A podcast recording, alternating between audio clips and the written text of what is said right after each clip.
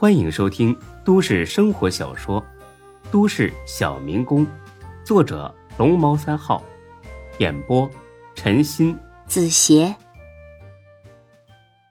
第六百六十七集。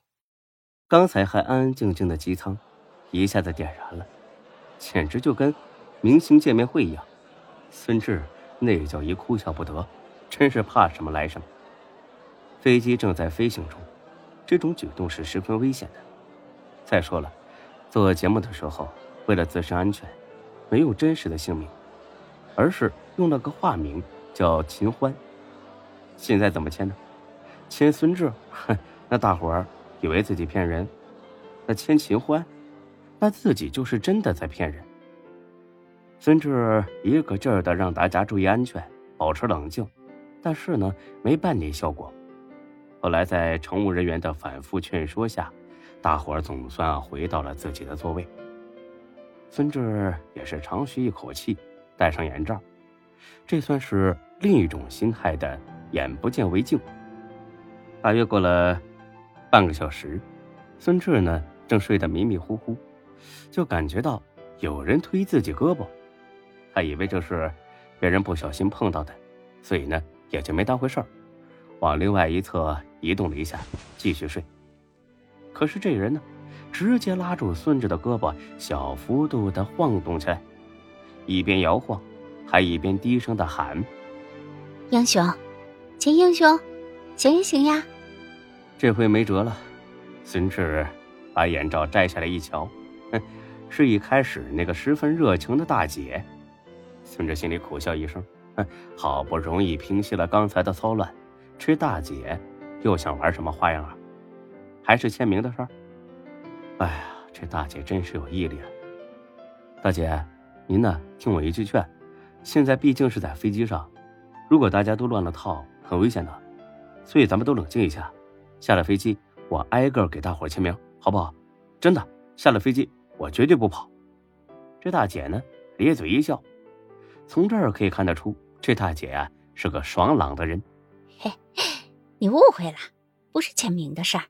啊，那您这是？大姐环视一下左右，确定没人偷听他俩说话，然后再次压低了声音：“是这样的，秦英雄，大姐，你还是叫我小孙吧，啊，不不，小小小秦吧，啊，这样听着顺和些。你真是太低调了。好，小秦啊，呃，虽然咱们是第一次见面。”但就冲你做的这事儿，大姐也绝对相信你的为人。是这样的，我是做小生意的，干了十来年了吧。一开始还不错，但最近进了那个瓶颈期，不管怎么调整都没有明显的效果。后来有人给我出了个主意，让我找个明星代言，提高一下知名度。我一想，这主意倒是真不错，但是实际操作起来吧，发现困难挺大的。进行不下去了，啊？有什么困难呢？哎，还不是代言费的事儿吗？大明星请不起，小明星名气又不行。这倒是啊，那您找我是？嘿嘿，小秦啊，所以说咱们有缘分呢。那么多航班，咱们偏偏乘坐的是同一班；这么多座位，咱们又偏偏挨着坐，这就是天意。之后呢？大姐叽里呱啦的说了一大堆，总之就是从各方面论证他俩缘分匪浅。要是就这么擦肩而过，简直就是造孽。大姐，您还是直说吧，您到底是什么意思？我想请你给我的产品代言。孙志一愣，万万没想到自己还有当代言人的潜质。哎，大姐，您别逗我了。我又不是明星，没几个人认识我的。哎呀，你真是太谦虚了！就这期节目一播完，你比明星名气都大。更重要的是，你身上有种正义的光辉形象，这可不是明星能比得了的。孙志笑了，哼，代言是不可能的，他不会利用这种名气赚钱。但是，还有两个多小时的旅程，倒是可以和这大姐闲聊一会儿，打发时间。大姐，您说的这个产品是什么呀？儿童玩具。孙志差点笑出声来。这什么都跟审美啊，八竿子打不着的关系吧？还以为是让我去代言多么高大上的东西呢。大姐呢，或许是看出了孙志的疑惑，就耐心解释起来：“小琴啊，乍一听好像和你扯不上关系，那是因为你不知道我们的品牌名称。如果你知道了，就不会有这种疑惑了。”哦，你们是什么品牌啊？英雄牌。哎，英英英雄牌儿儿儿童玩具。对呀，每一个小朋友。都曾经有一个长大以后做英雄的梦想，我连广告词都想好了：玩英雄玩具，成就英雄人生。笑吧，对不起，大姐呢，一脸认真严肃的样子。不笑吧，实在憋得很难受。孙志捂着嘴咳嗽几声：“ 呃，大姐，呃，您 真是挺有创意的啊，我真是挺佩服您的。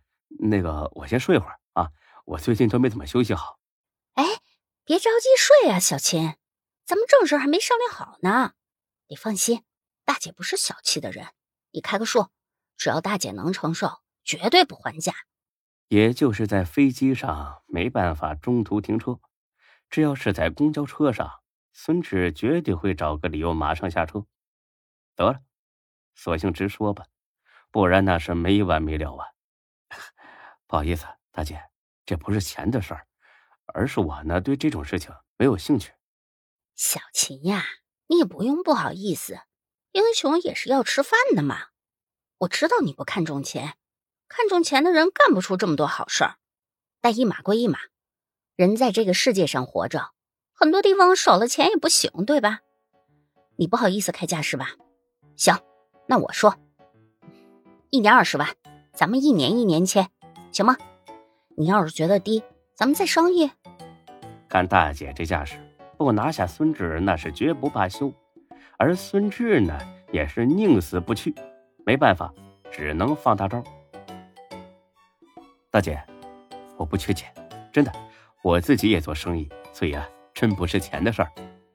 这大姐眼中飞快的掠过一丝失望，看来是煮熟的鸭子要飞了。